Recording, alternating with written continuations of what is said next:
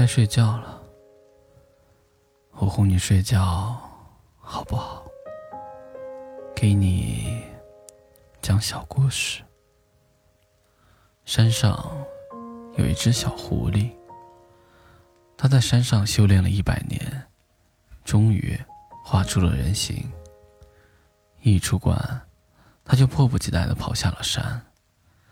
一百年了，也不知道人间变成什么样了。没走多远，他就嗅到了一股香气。他仔细闻了闻，是酒香。他擦了擦口水，摇身一变，化成了一个妙龄少女，又把尾巴往裙子里塞了塞。他循着酒香。来到山下的小镇上，小镇里车水马龙，远处的集市人声鼎沸。他瞪着好奇宝宝一般的大眼睛，望着青石板的小路、络绎不绝的马车，以及不远处的酒肆。他一路小跑着来到了酒肆，叫道：“小二。”来一碗酒。酒肆的小伙计瞅了瞅他，心里嘀咕着：“大白天的，一个人，姑娘家，出来喝酒，还真是少见。”想归想，他还是盛了一碗酒，送到了小狐狸面前。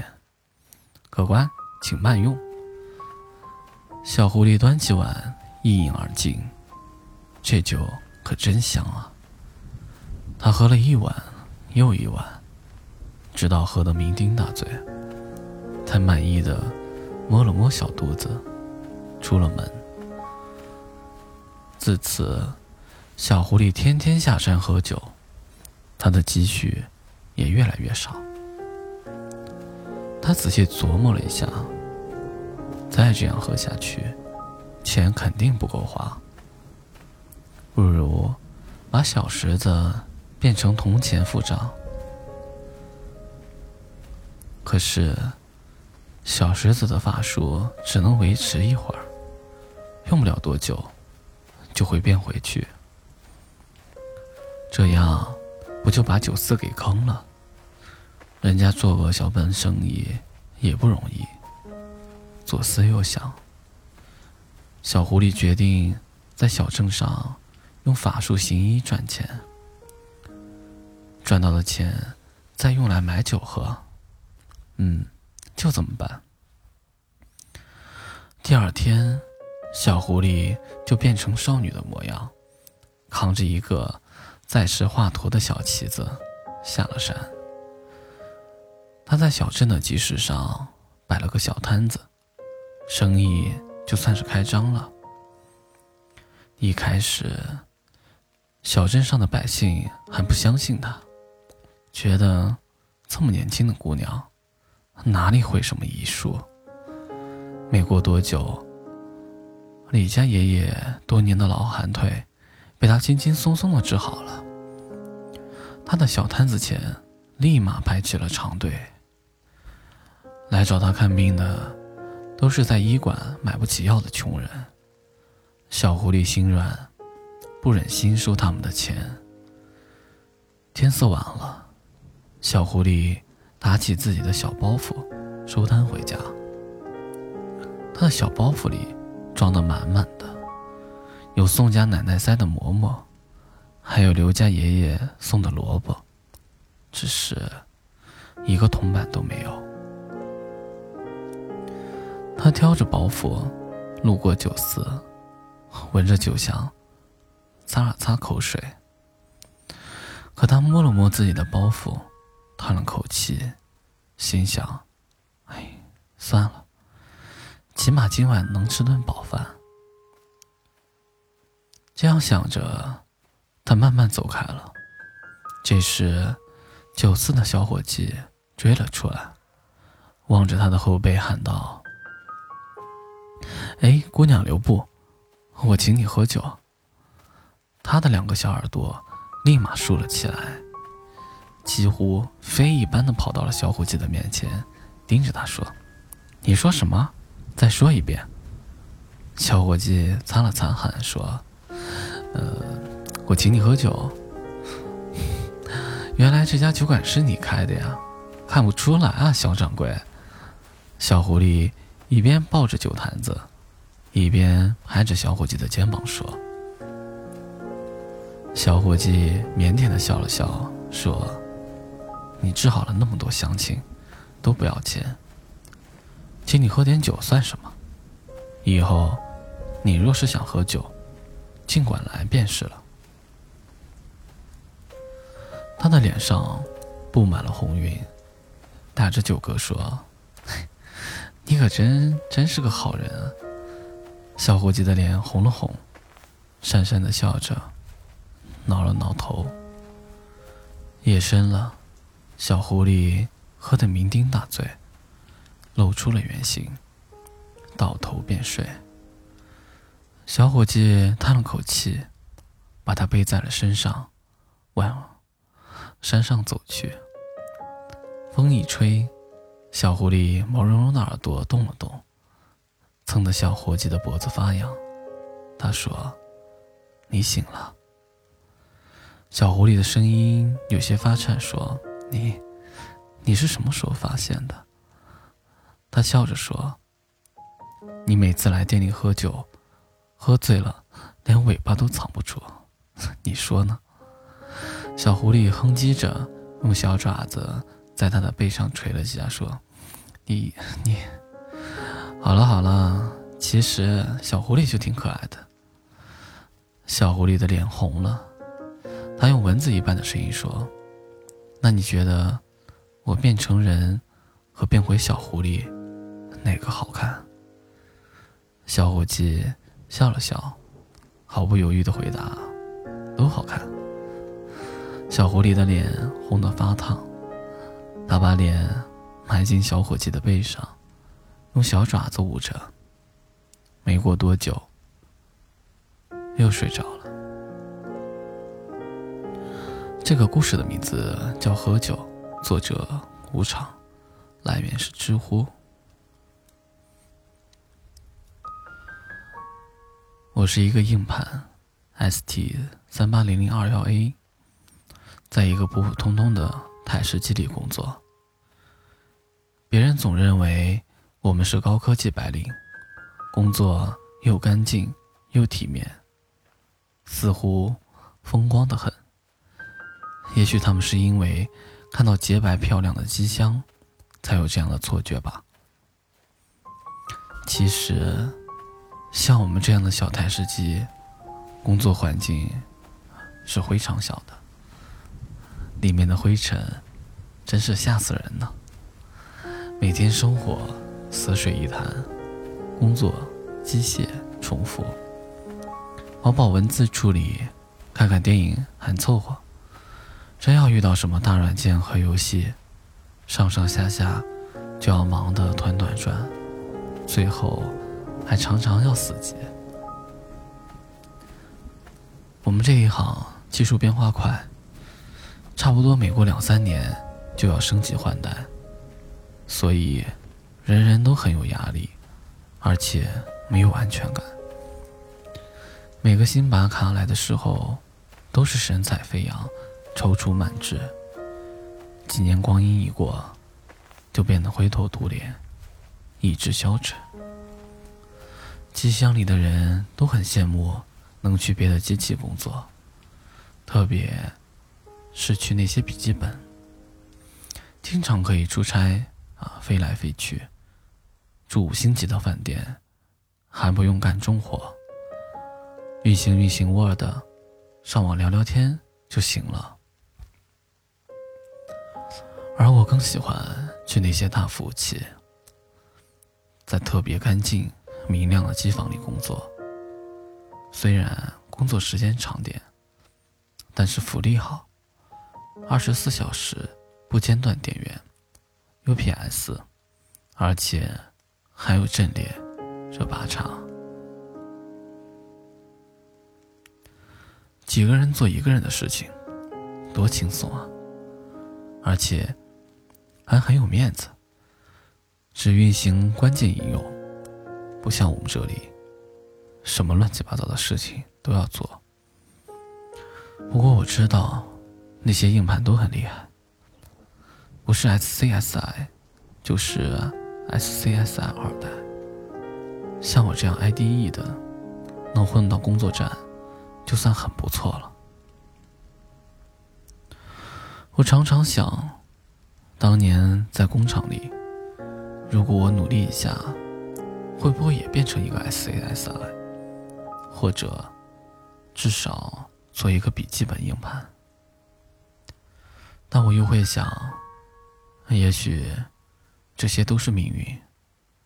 不过。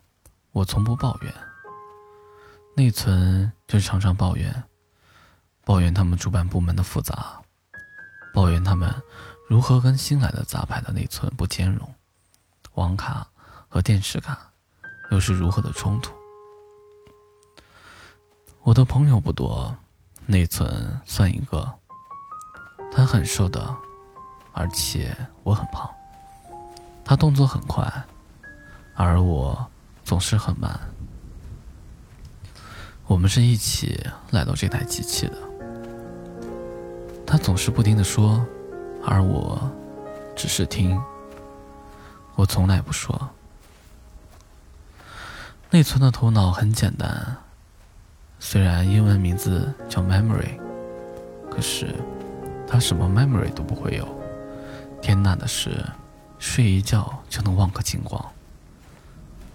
我不说，但我会记得所有细节。他说：“我这样忧郁的人，不适合做技术活，迟早要精神分裂。”我笑了笑，因为我相信自己的容量。有时候我也很喜欢这份工作，简单，既不用像显示器那样一天到晚。被老板盯着，也不用像光驱那样对付外面的光碟，只要和文件打打交道就行了。无非是读读写写，很简单，很简单，安静的生活。直到有一天，我至今还记得那个渐渐掀起的机箱的盖子，从缺口伸进来的光柱越来越宽，也越来越亮。空气里弥漫着跳动的颗粒。那个时候，我看到了它，它是那么的纤细瘦弱，银白的外壳一闪一闪的，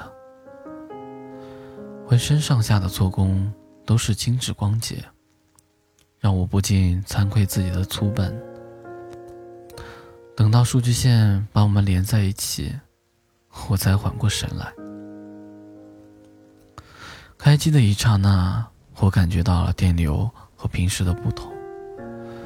后来内存曾经笑话我，说我们这里呀，只要有新人来，电流就会不同的。上次新内存来啊，也是这样的。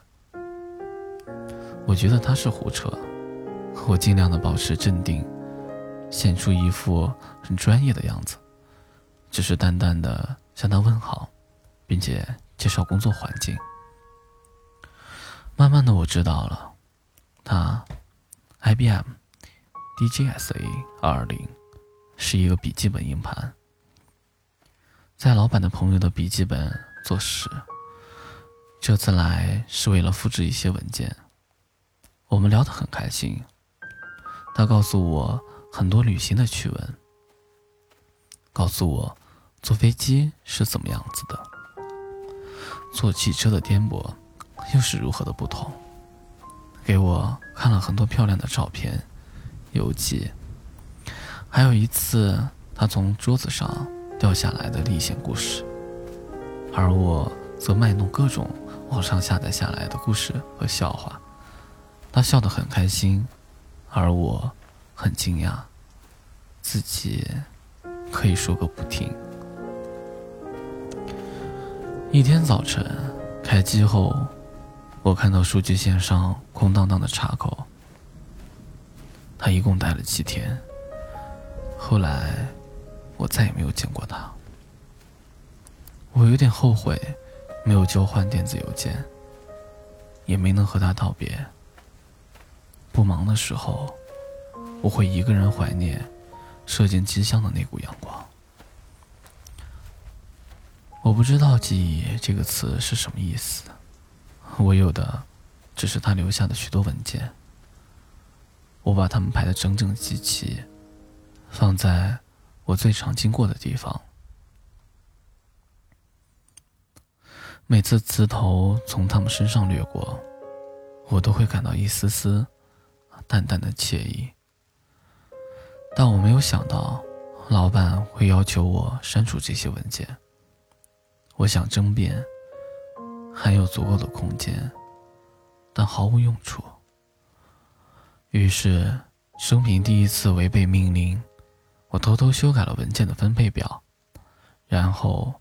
把它们都藏到了一个秘密的地方，再把那里标志成坏山区。不会有人来过问坏山区的，而那里就成了我唯一的秘密。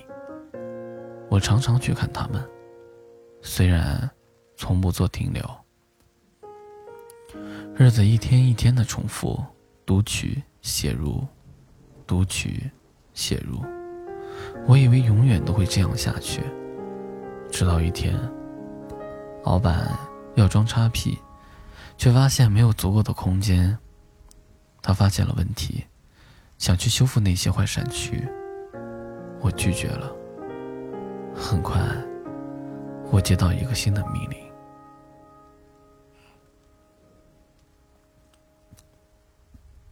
格式化。我犹豫了很久。我是一个硬盘，但是我不想忘记它。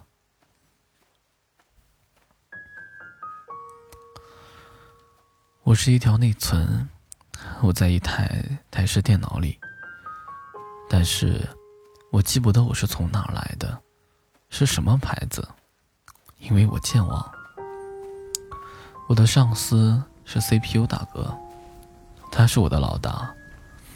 都说他是电脑的脑子，可是我看他脑子实在太小了，比我还健忘。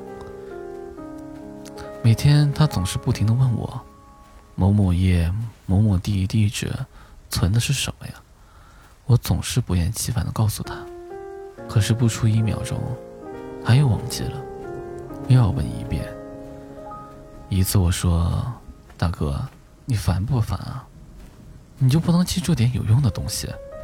他说：“内存兄弟，我有苦衷啊，每天都在不停的做题，头晕眼花的，我也难啊。”其实我不愿意跟他计较，因为他脑子小，思维也很简单。虽然啊。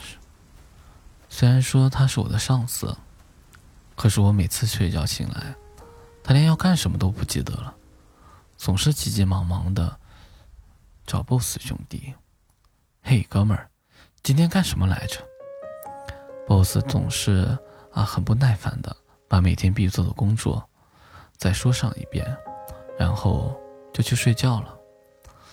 接下来呢，就轮到我和 C 哥忙活了。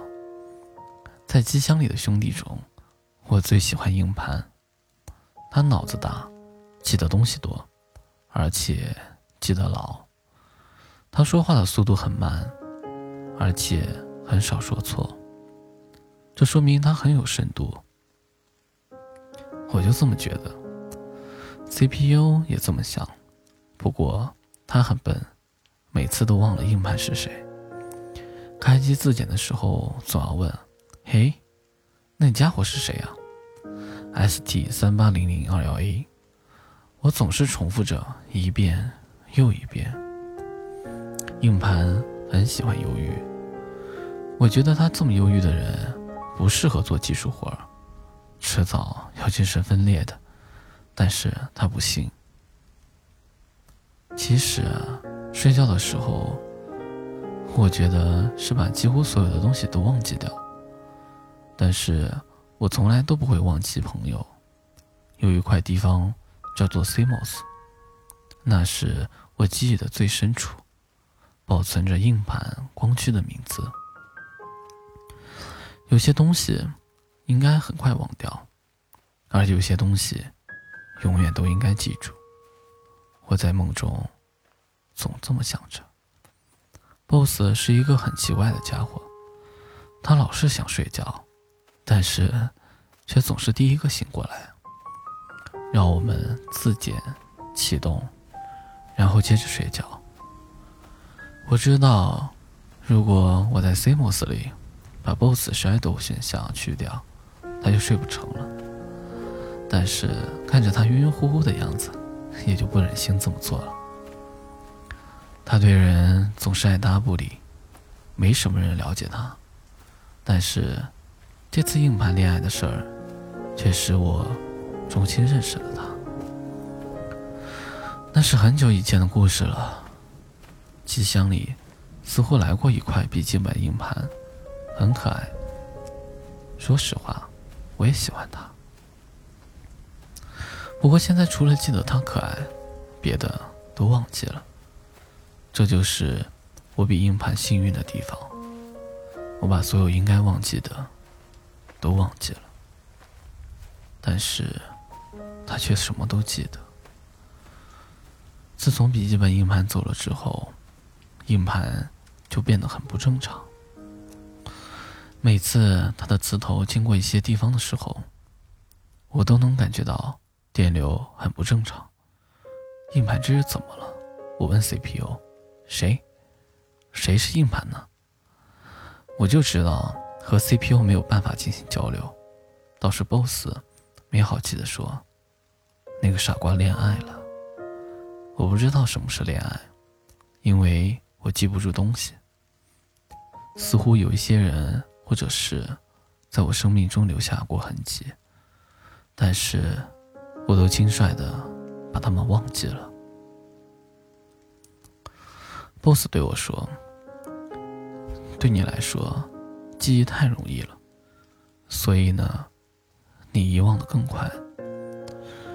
生命中能够永刻的记忆，都带着痛楚。我不懂，但是我知道，boss 曾经被刷洗过，那时他很痛，像要死了一样。”我的记忆是轻浮的，不像他们。我很羡慕他们，因为他们拥有回忆，而我们有。从此，我也学会了忧郁，因为我在 CMOS 里写下了“忧郁”两个字。硬盘一天比一天不对劲。终于有一天，CPU 对我说：“下条指令是什么来着？”我一看，吓了一跳，format，格式化是什么？CPU 很兴奋，这个没脑子的家伙。我还是告诉了他，我不知道为什么这么做。硬盘犹豫了很久，电停了，很久很久。我在黑暗当中数着时钟。一个月后，硬盘回来了。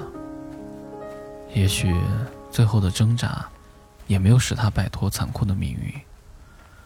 他被录了，他被隔了，他什么也不记得了，如同一个婴儿。我们很难过，但是这未必不是一件好事。他以后不用痛苦了。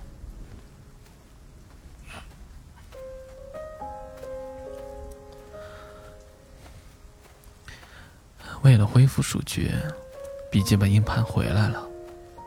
他轻快的对硬盘打招呼：“Hi, ST，你不认识我了。”硬盘没有说话，似乎低格对他的伤害很大。过了一会儿，他说：“对不起，好像好像我没有见过吧。笔记本硬盘显得很伤心，我能够感觉到他带泪的电流。想不到，连你也这么健忘。哦，硬盘没有回答。我很难过，笔记本硬盘的心里依然记得他，而他把一切都忘了，而那。正是他最不希望忘却的。究竟是幸运，还是痛苦？我说不上来。只是觉得造化弄人，有一种淡淡的悲凉。这时，从 BOSS 传来一阵奇怪的电流，我感觉到硬盘的表情在变化，由漠然。到兴奋，由兴奋到哀伤，由哀伤到狂喜。我听见硬盘很久以前的声音，现在带着恢复记忆之后的惊喜和兴奋的声音，对笔记本硬盘说：“IBM，你回来了。”后来，boss 对我说。其实，他并没有睡觉。自从硬盘把那些文件藏起来之后，他就料到会有这样的结局，于是偷偷的把其中一些文件放到了备份里。幸好我是 DUAL boss，虽然藏的不多，但是还是足够让他想起来。我想，boss 保存这些文件的东西的时候，一定很疼。你为什么这么做呢？嗯，我们是朋友嘛。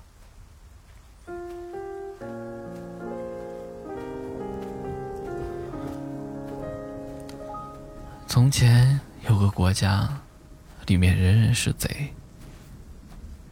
一到傍晚，他们手持万能钥匙。和遮光灯笼出门，走到邻居家里行窃。破晓时分，他们提着偷来的东西回到家里，总能发现自己家也失窃了。他们就这样幸福的居住在一起，没有不幸的人，因为每个人都从别人那里偷东西，别人又再从别人那里偷东西，依次下去。直到最后一个人去第一个窃贼家里行窃，开国贸易也就不可避免的是买方和卖方的双向欺骗。政府是个向臣民行窃的犯罪机构，而臣民也仅对欺骗政府感兴趣，所以日子倒也平稳，没有富人和穷人。有一天啊，到底是怎么回事没人知道。总之，是有个诚实人到了该地定居。到晚上，他没有携带提灯的出门，却待在家里抽烟、读小说。贼来了，见灯亮着，就没进去。这样持续了有一段时间。后来他们感觉到。有必要向他挑明一下。纵使他想什么都不做的过日子，可他没有理由妨碍别人做事。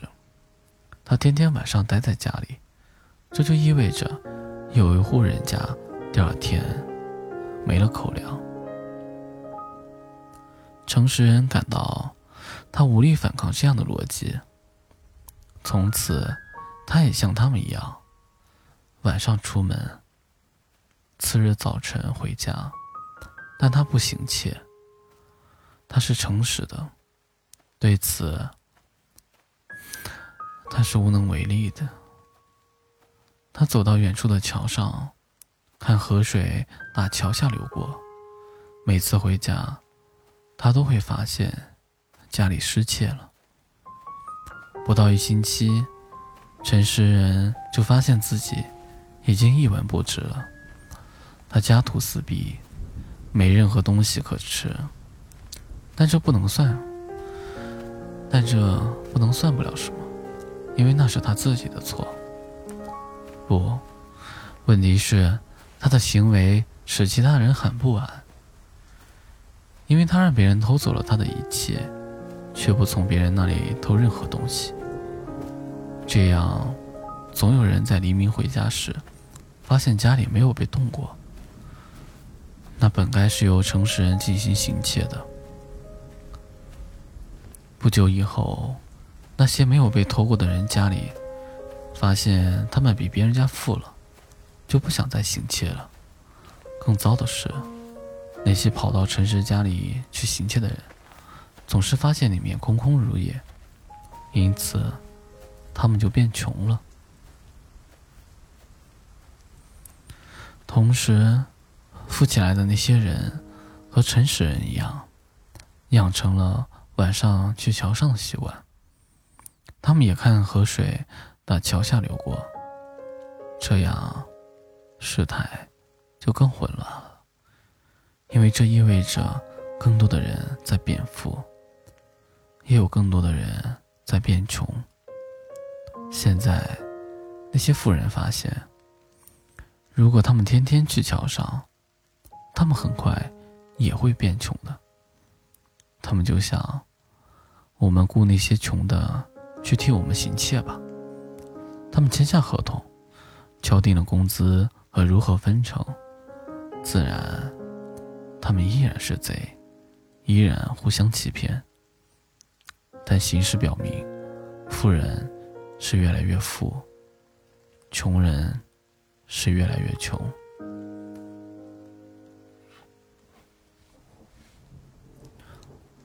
有些人富裕的，已经根本无需亲自行窃，或雇人行窃，就可以保持富有。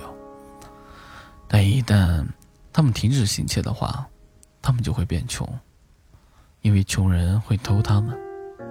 因此，他们又雇了穷人中的最穷者，来帮助他们看守财富，以免遭穷人行窃。这就意味着，要建立警察局和监狱。因此，在那诚实人出现没多年，人们就不再谈什么偷盗或被偷盗了，而只说穷人和富人。但他们个个都还是贼，唯一诚实的只有开头的那个人。但他不久便死了，饿死的。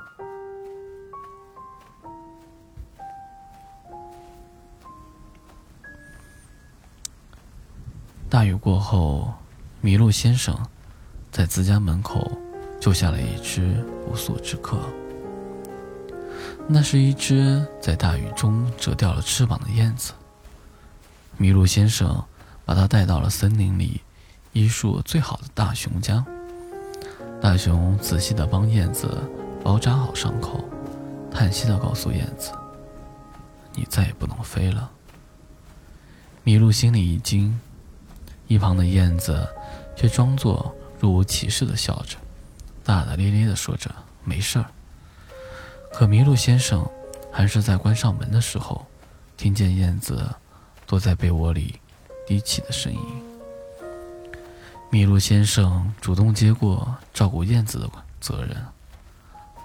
他很喜欢燕子的活泼，照顾它的时候，燕子栩栩如生的向麋鹿先生。描述出他所去过的地方，有戈壁的夕阳，海角的浪花，和飞过高山时舒服的微风。说到这时，燕子停顿了一下，眼睛深处闪过一丝哀伤。麋鹿先生不会飞翔，但是他能够猜到，如果自己。不能够奔跑，会有多痛苦？他想帮燕子，于是麋鹿请喜鹊帮自己在森林找到最舒适的树叶、杂草，为自己建一个鸟窝。再请蜘蛛一家用蛛丝把鸟窝在自己的鹿角上固定好。最后，在燕子来到森林的一个月的纪念日上，麋鹿走到被动物们围住的燕子面前，温柔地告诉他：“燕子，上来。”燕子愣住了，但他马上明白了麋鹿的意思，眼眶迅速的红了起来。那一天，所有动物都看见奔跑的麋鹿穿过整个森林。奇怪的是，在它的鹿角上还有一个鸟窝，里面站着一只张开翅膀的燕子。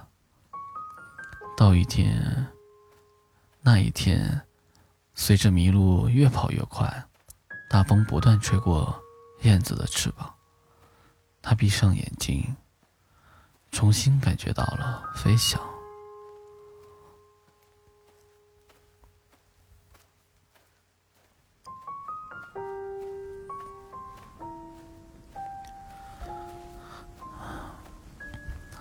每天回家，都能看到女朋友死在床上。女朋友批注：是真死了。叶小史是突发决定自杀的。二十五岁生日那天，因为公司辞退，信用卡刷爆，大学同学借走存款，消失在茫茫人海。出门采购时，他精神彻底崩溃了。他坐在沙发上。首先回顾了一下自己二十五年的精彩人生，拿不到准生证，拿不到毕业证，在社会上垂死挣扎，终于进到图书公司，算是时来运转了吧。想不到跟了一个七十岁高龄的作者。领导要求他打造一个老年张嘉佳，做了大半年，张嘉佳没有打造出来，作者断气了。累了，真的累了。叶小史给自己挑选了三套工具：绳结、菜刀、电闸。他预备着，一边摸电闸，一边上吊，一边用菜刀。活活砍死自己。用已经在他身后漂浮了很久的女鬼的话说：“哎，这不是要你命三千吗？”他说：“哪的三千？顶多三下。”他说：“就是操作难度有点大。”他说：“其实吧，哎，一直以来我胆子都很小。”他略有不解。可你都有勇气去死了，他说：“我从小就怕鬼。”他很高兴的说：“我就是。”得到这个答案，叶小史显得有些平静。他搬进这间单身公寓已经一个月了。一个月来，公寓无时无刻不在闹鬼。照镜子的时候。镜子里出现一颗死人头，就不说了。上厕所都会有一个浑厚的女中音提醒他：“啊，忘记带纸。”其次是，他生无可恋，即将赴死。姑且啊，把这个女鬼当做自己的同类吧。有个女性生物陪着上路。也不知道下去后会不会更有面子一点。那天他问他：“你叫什么名字？”女鬼说：“聂小倩。”他皱皱眉说：“聂小倩，怎么起了一个这么欠的名字？”女鬼说：“老娘咬死你！”他说：“玩笑玩笑，我叫叶小史，一会儿就死了。”女鬼说：“阿史，你要坚强。”他说：“虽然读音一样，但我知道你在想什么。算了，我已经习惯了。”交谈完毕，叶小史最后整理了一下仪容，预备着端庄的死去。啪的一下，公寓停电了。电闸没电，电不死他。黑灯瞎火，什么都看不见在哪儿。叶小史精神再一次崩溃，有没有搞错？死都不让我成功吗？女鬼安抚他说：“很多事情得看天意，慢慢来吧。”叶小史渐渐的缓过劲来，坐在地上和女鬼闲聊。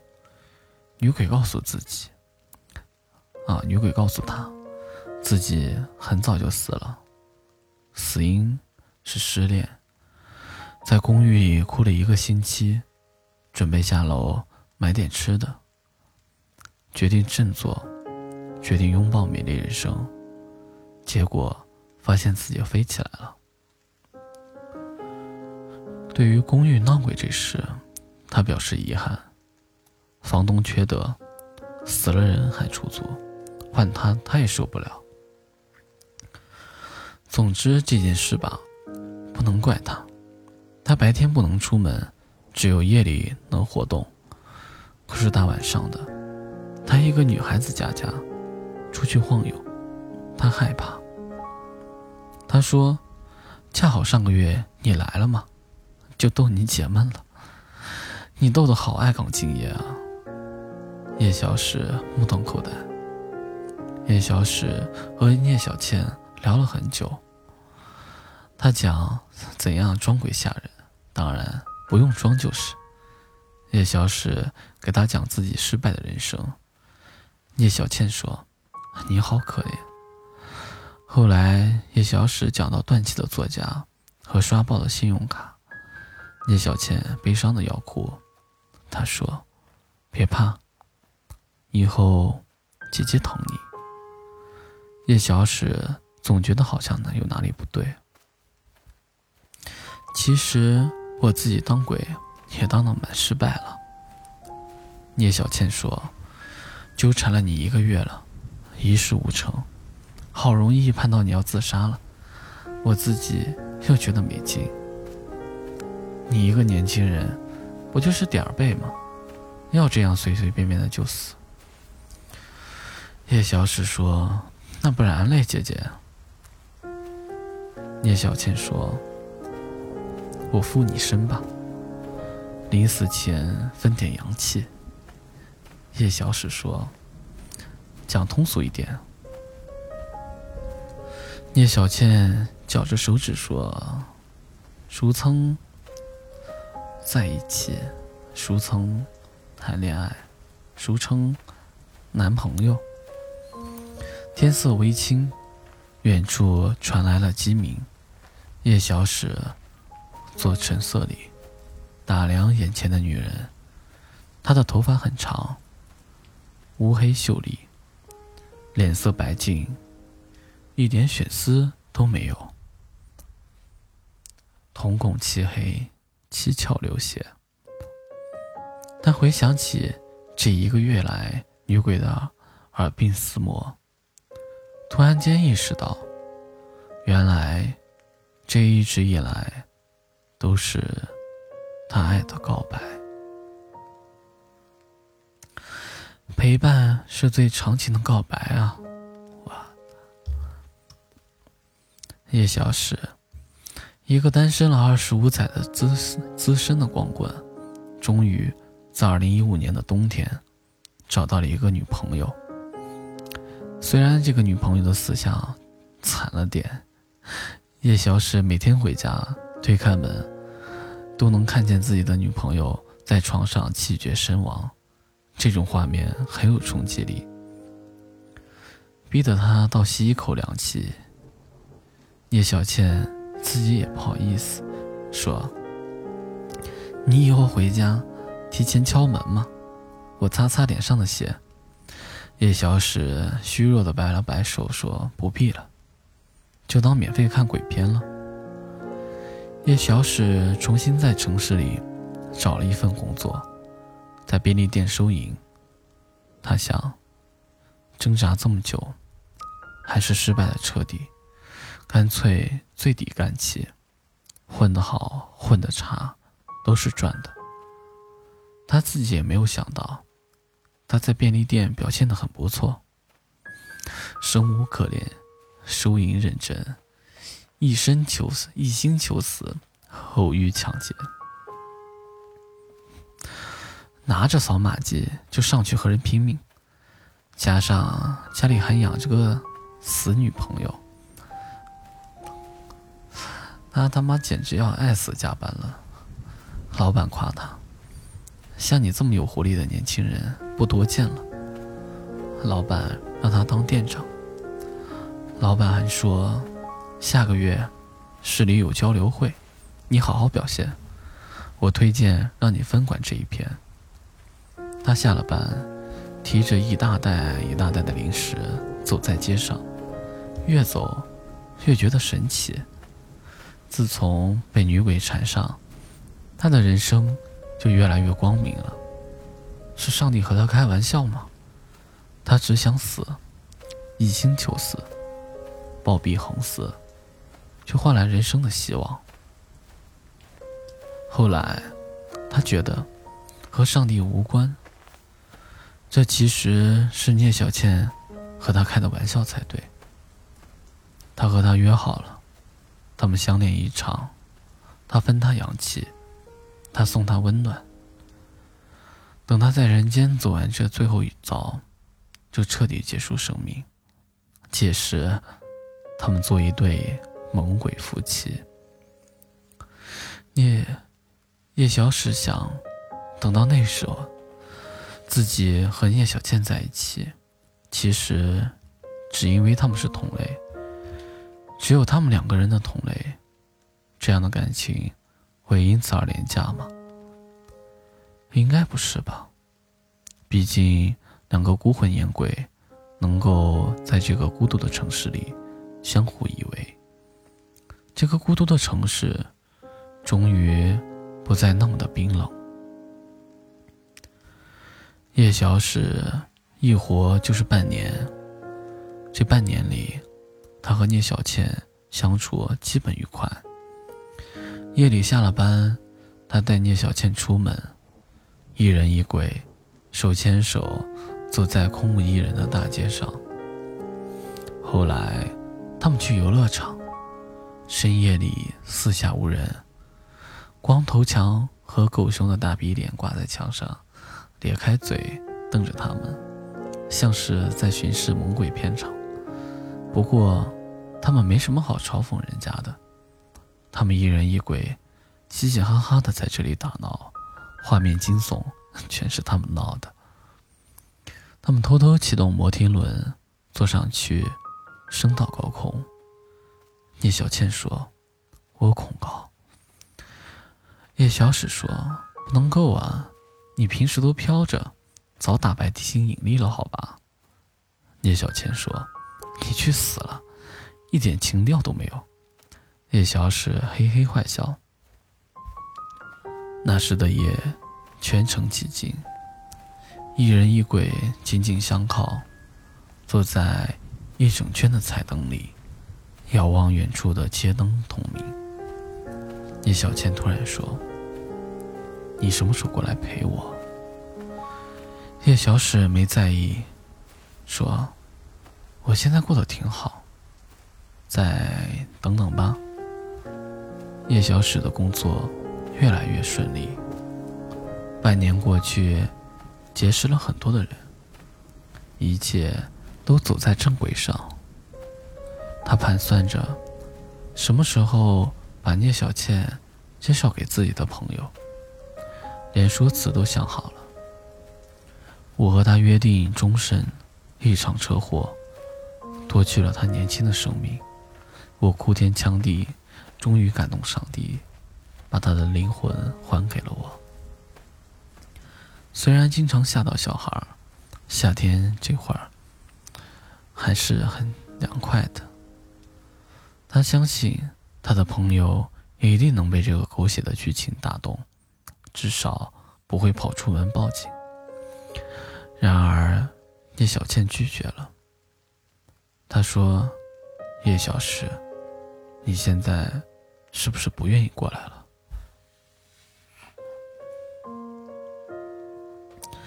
叶小史不解说：“我们不是挺好的吗？”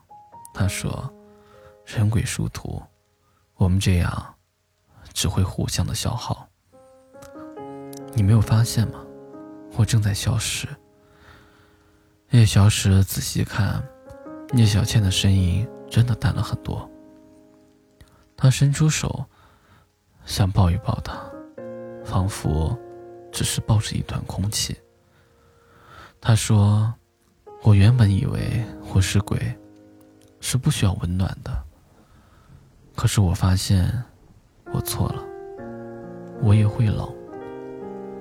我是这个城市的异类，不敢奢求什么，只想有人能抱抱我。”他说：“我以为那个人是你。”叶小史沉默了。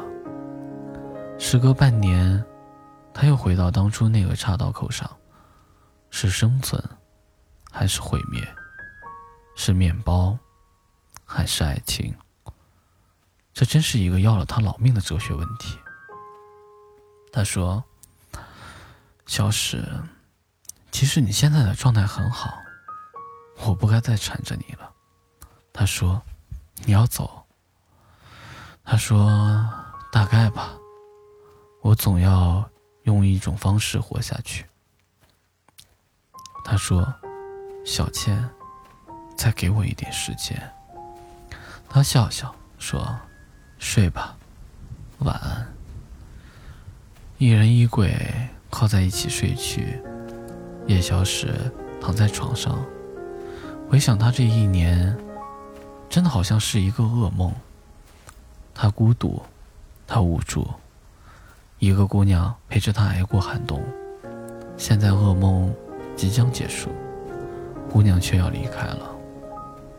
他想，其实我本该永远的沉睡，让这个梦不永远不要再醒来。可是，当他第二天醒来的时候，叶小倩已经不在了。桌上有一张留给他的纸条。好好活下去，我们都有更合适的选择。批注：早饭在冰箱，热完再吃。那年夏天，单身二十五载的叶小石迎来了人生中的第一次失恋。他和朋友出去喝酒买醉，他说：“在错的时间遇见错的人，这是我的幸。”在对的时间离开错的人，这是我的命。感情是不是总有注定？春花秋月何时了？往事知多少？大江东去，浪淘尽。朋友说：“诗人，您收了神通吧。”他向朋友讲述了自己的烦恼，人鬼相恋。人鬼殊途，不得不分开。他说：“不合适，就真的不能在一起吗？”朋友震惊到飞起，说：“大哥，你们两个物种都不一样吧？”叶小史拎着酒瓶，醉醺醺的走在天桥上。路边算命的瞎子在聊天：“听说没？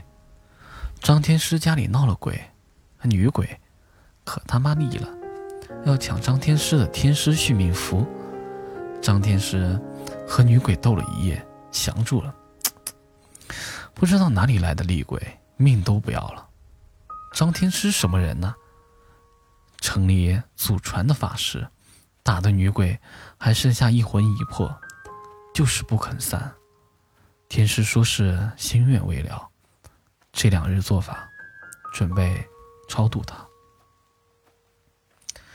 叶小史发疯一样的狂奔，冲进天师的家，张天师说：“年轻人乱闯民宅是交不到好朋友的。”他说：“我看过新闻，你们是骗子，假扮女鬼，假扮天师收服女鬼，然后问人要钱。”他说：“你们是骗我的，对不对？”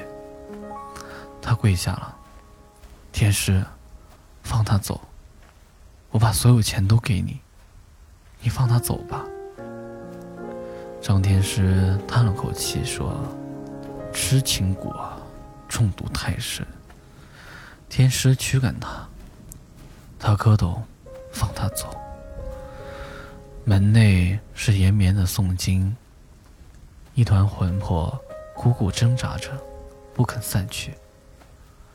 叶小史朝门内大声说：“小千，不要怕，我来了。”他说：“小千，记得吗？”遇到你的那天，我在自杀。他说：“我总觉得，其实那天我就已经死了。我的前生乱七八糟，像一个糟糕的笑话。直到来生遇见了你。”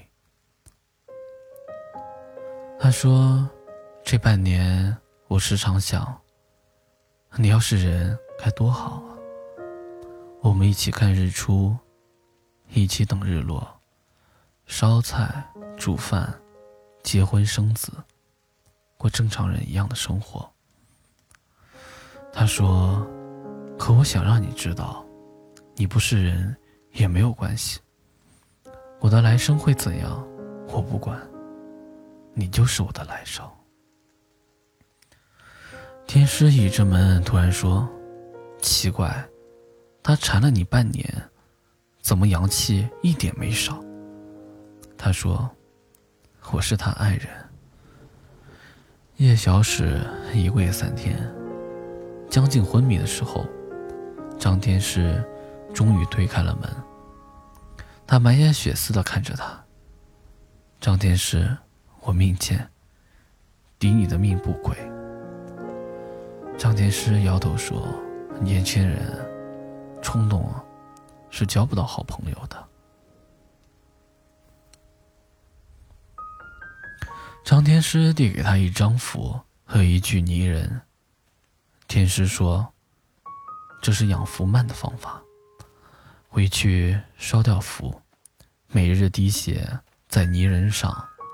他死前二十三岁，你滴一滴血，减寿一年，就长他一年。”你长他二十四年，他也只能多活一年。你自己想清楚。命贱，也是命。你有多少年可以拿来偿啊？叶小史数学一直很不好，但他觉得这是一道非常简单的数学题。在滴血的日子里，叶小史总是在做一个奇怪的梦。他行走在大雾弥漫的城市里，寻找着一个孤独的女孩。冥冥中，有一个声音在审问他：“你是谁？为什么要到这里来？”我是谁？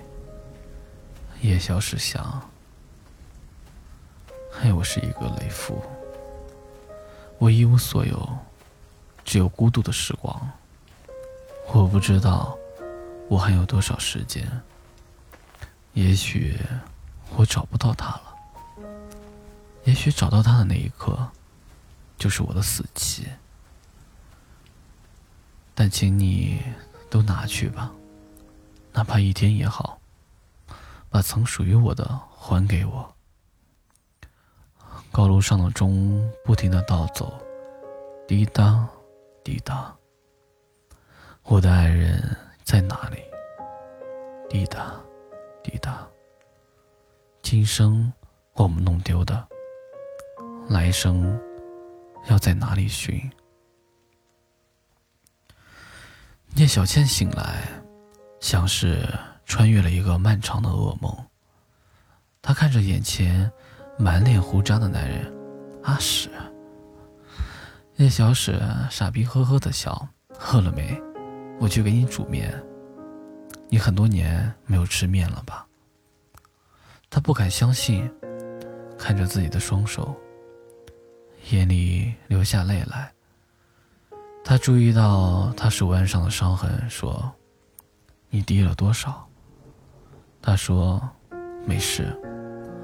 我找天桥上的瞎子算过命，我八字点背，一心求死，就没那么容易死了。”他说：“叶小史，你为什么这么傻？”他说：“数学不好，数学不好。”在那座孤独的城市里，灯火阑珊，星光璀璨。跨过前世今生的河岸，男孩和女孩紧紧的相拥。那以后，短命的王子和短命的公主生活在了一起，每天柴米油盐，家长里短。城市里的人都很奇怪，为什么生活里叫人焦躁的琐碎，却让他们那么快乐？大概就像他们不曾隔着一整个城市的孤独，拥抱过隔世的爱人一样吧。